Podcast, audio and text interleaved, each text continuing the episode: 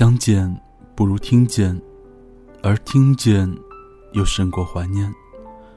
我是鬼边士，这里是邻居的耳朵有声电台，这里是鬼边士的黑白格子间。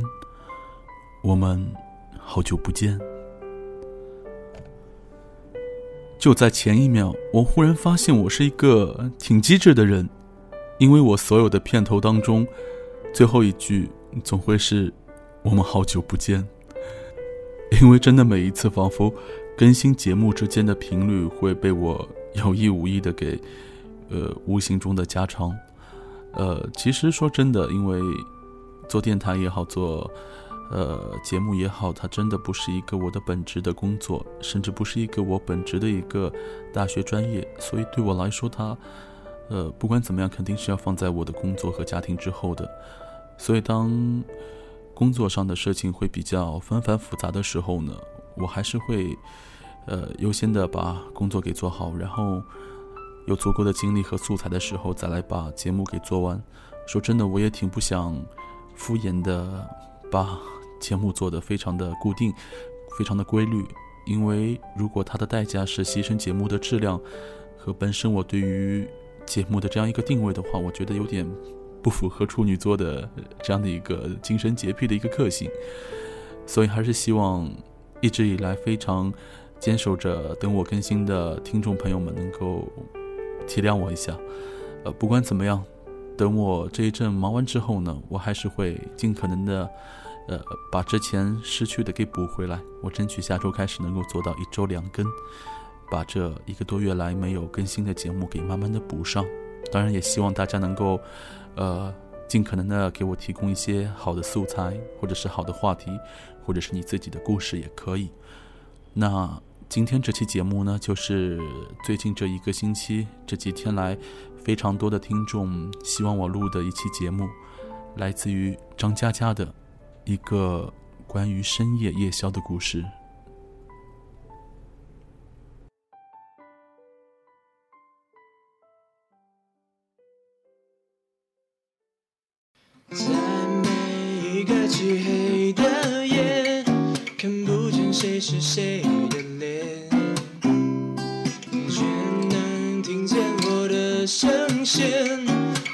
回到家的门前。在你孤单的梦里面，有一座黑白格子间。你猜我躲在哪一边？说谁的忘却和想念？我们有好久不见。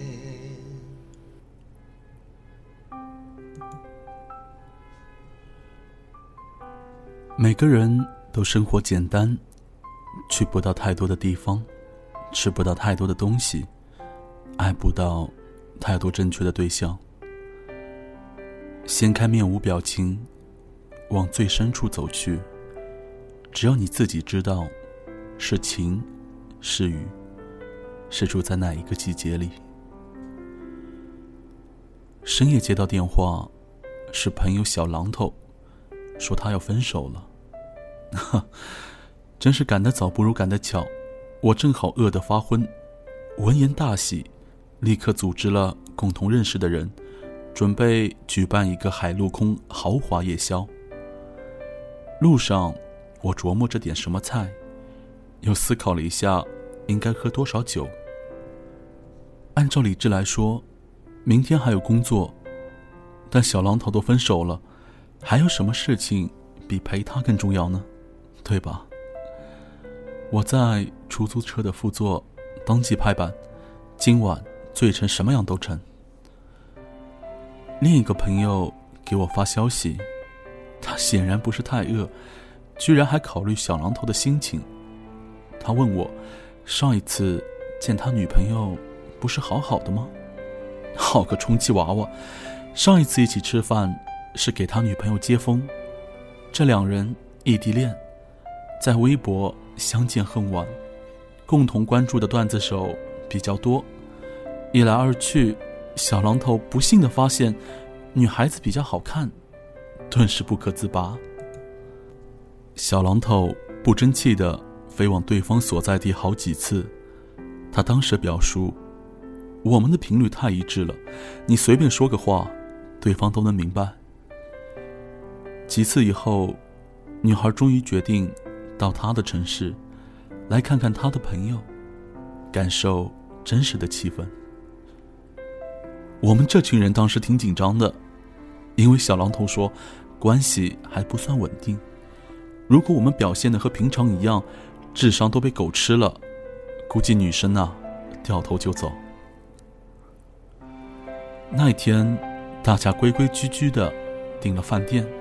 规规矩矩的坐在圆桌旁，服务员过来问：“先生，要酒吗？”通通摆摆手，我们等。那两人迟了很久。女孩半路想买个什么饮料，跑到了店子一条街去。满桌的好菜，女孩不吃，说不合胃口。我们找话题聊天，她低头喝着那杯。永远不见底的饮料。我们预感不对。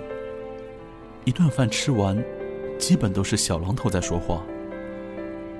有人扛不住这种尴尬的气氛，说：“哎，我姥姥病了，我得回去看看。”我很愤怒的说：“服务员，上一盘蒜泥龙虾。”那个人立刻就坐下了，说：“我姥姥应该还能再抢救一下，吃完再走吧。”小榔头努力拉近我们的距离，说：“我们家小宁研究生还没有毕业，他妈妈不喜欢打麻将。我们家小宁见陌生人比较害羞，熟了以后就跟神经病一样的。”小宁听到这儿，翻了个大白眼。小宁走后，余威仍在。自此以后啊，小榔头跟我们聚会，每到十点。就要回家，说跟小宁打电话，让他边吃边打，他就失魂落魄，好像一只被拖鞋追在后面的蟑螂，最后还是要贴着墙缝溜走。有一次，他突然放下手机，破天荒的吹了一瓶，说道：“可能沉不下去了，已经付出了一切的时间。”连睡眠也放入他的角色，但距离就像漂白液，一点一点的漂去了快乐。那次当然撑下来了。小狼头说：“舍不得。”我们都知道舍不得的代价，但却无法阻止舍不得。去年九月，小榔头卖掉房子。辞去了工作，拎了个箱子，就去了女孩的城市。这个决定对他来说很不容易。他性格古怪，基本是交不到其他朋友。工作在那边也不对口，一时半会儿，只能耗着。剩下的我们，每次聚餐都会拍一张合照给他。一堆笑脸前，摆放着一堆海陆空豪华宵夜。每次他也都是很愤怒的说：“你们这群畜生！”可我们依然会发给他，因为他有时候会在群里说，他很孤单，舍不得一个人，所以舍得自己以前的全部生活。太多人都曾经坚持过。坚持是多么勇敢的事情，可你这么坚持，就象征另一边已经放弃了。他说，和小宁住在一起，又养了一条狗。后来为了那条狗吵架，小宁让他带着狗一起滚。我告诉他，喜欢不是这个样子的，喜欢不会冷落你的朋友。喜欢不会凶你的狗，喜欢不会让你滚。我在心里告诉他，并未说出口。在心里说这些话，我也很难过。反复几次以后，我们都失去了劝说的兴趣，舍不得三个字，丧失的不只是自己的人生，也会消耗朋友的感情。年末他回来办理旧房的产权手续，大家等着他召唤。召唤就是深夜里的分手电话。几辆车从城市的各个角落奔向饭馆，车上载着幸灾乐祸。载着忧心忡忡，载着沉默和喝醉的决心。其实赶过去，就想看看他。半年来，在外面过得怎么样？我们先到的，比小榔头先到。回来就好了，让他先住我那边，慢慢找房子。早就等他分手了。这辈子从来没有这么希望一个人被甩过。我们边喝边等。有个朋友开过小店，他说了生意人的观点。想想看，一段失败的感情，简直比失败的投资损失更加的惨重。当初我开店的时候，投进了全部的存款，还找你们借了一点。装酱油的小碟子。一个一个亲自去选。生意不好的时候，我自己心里也明白。读了那么多年的金融专业，难道还不懂沉没成本吗？如果关店，也就是损失了一大半。可开下去，就是个无底洞，就是舍不得。开张那天，风和日丽。食物卫生，每一份寿司都沉浸着未来。舍不得，零零碎碎的小东西，只要我不丢，他们都还是宝贝。舍不得，这样撑下去，直到没钱，眼一闭，拉倒。道理每个人都懂，就像数学公式。背起来简单，能解题的却没有几个。感情生活中，成为学霸的都是婊子和渣男。朋友到了，半年没见，确实更加丑了。落座喝酒，他也没有跟我们解释这一次分手的原因，大家也不说话。夜宵馆只有炒菜和碰杯的声音。吃到一半，小榔头的手机响了。他拿着扇贝，用手指一点语音，四个字：“小宁发来的，我舍不得。”这四个字声音不大，却响彻在喧嚣的酒肆，横穿无数个失眠的夜晚。大家长叹一口气。看着小榔头，两手翻飞，手机键啪啪作响，放在面前的扇贝慢慢凉了。我们推杯换盏，生意人有点醉了。他说：“曾经也想过，再撑一撑，会不会好一点？谁知道呢？谁知道呢？”爱着的人，都戴着一个眼罩。有了爱的眼罩，暴力变成率直，欺骗变成误会，不爱你的事实变成了只是他不懂得表达，不存在的幸福变成了其实我还可以调整。戴上爱的眼罩，要么在黑暗中一脚踩空。要么在摘下的瞬间，阳光像把刺刀，刺进你的心里。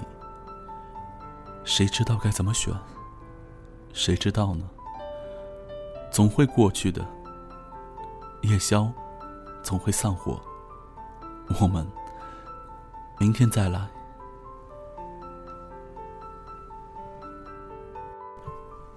故事到这里就结束了。张嘉佳没有给这期的故事起一个标题，所以我在节目当中给这一期节目起了一个名字，叫做“舍”。因为在我看来，这个故事里面，不管你是舍得还是舍不得，都会是同样的一个结局，只不过你落下了不同的痕迹，或多或少。选择这样的一个故事，还有一个原因就是，昨天也经历了很多相似的一幕。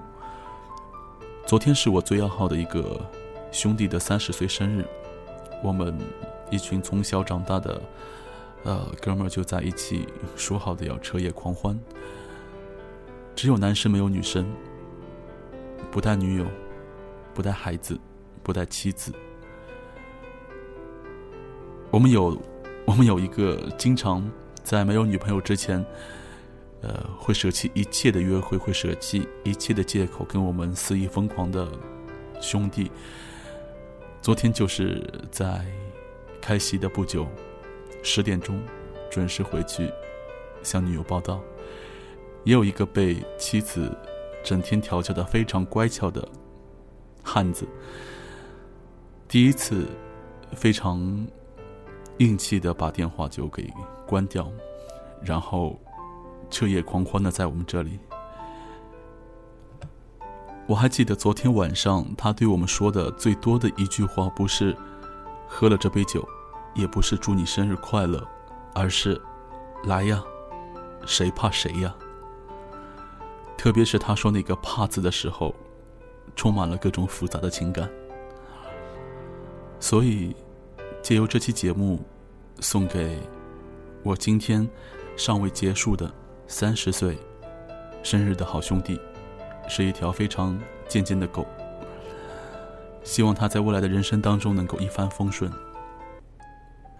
也借这期节目献给所有未来可能成为他人的，啊，不是可能，你们一定会成为他人的女友、妻子的女听众们。给男人一点空间和给男人一点自由，我就不说给男人一点自尊了。其实很多时候，你舍不得他的同时，他也舍不得你。但是偶尔的一次舍得，你会给他更多的舍不得。说起来有点绕口，但是逻辑是不会错误的。这期节目属于黑色单间，我们下次再见。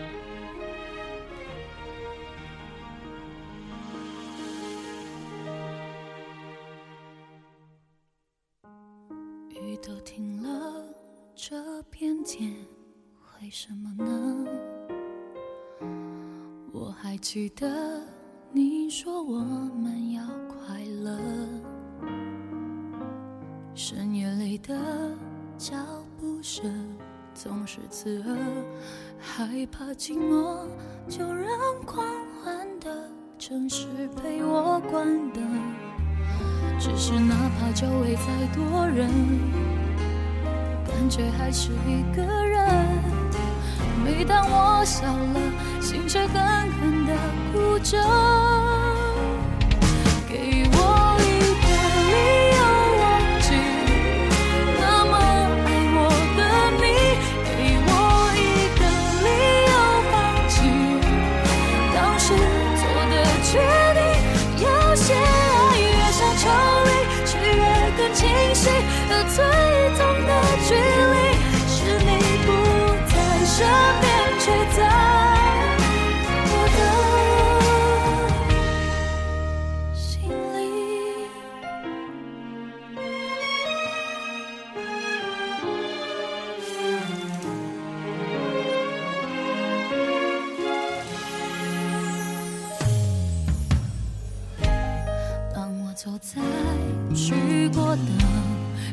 地方，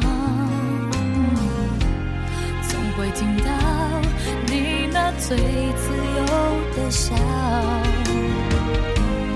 当我回到一个人住的地方，最怕看到冬天你最爱穿的那件外套。只是哪怕周围再多人，感觉还是一个人。笑了，心却狠狠地哭着。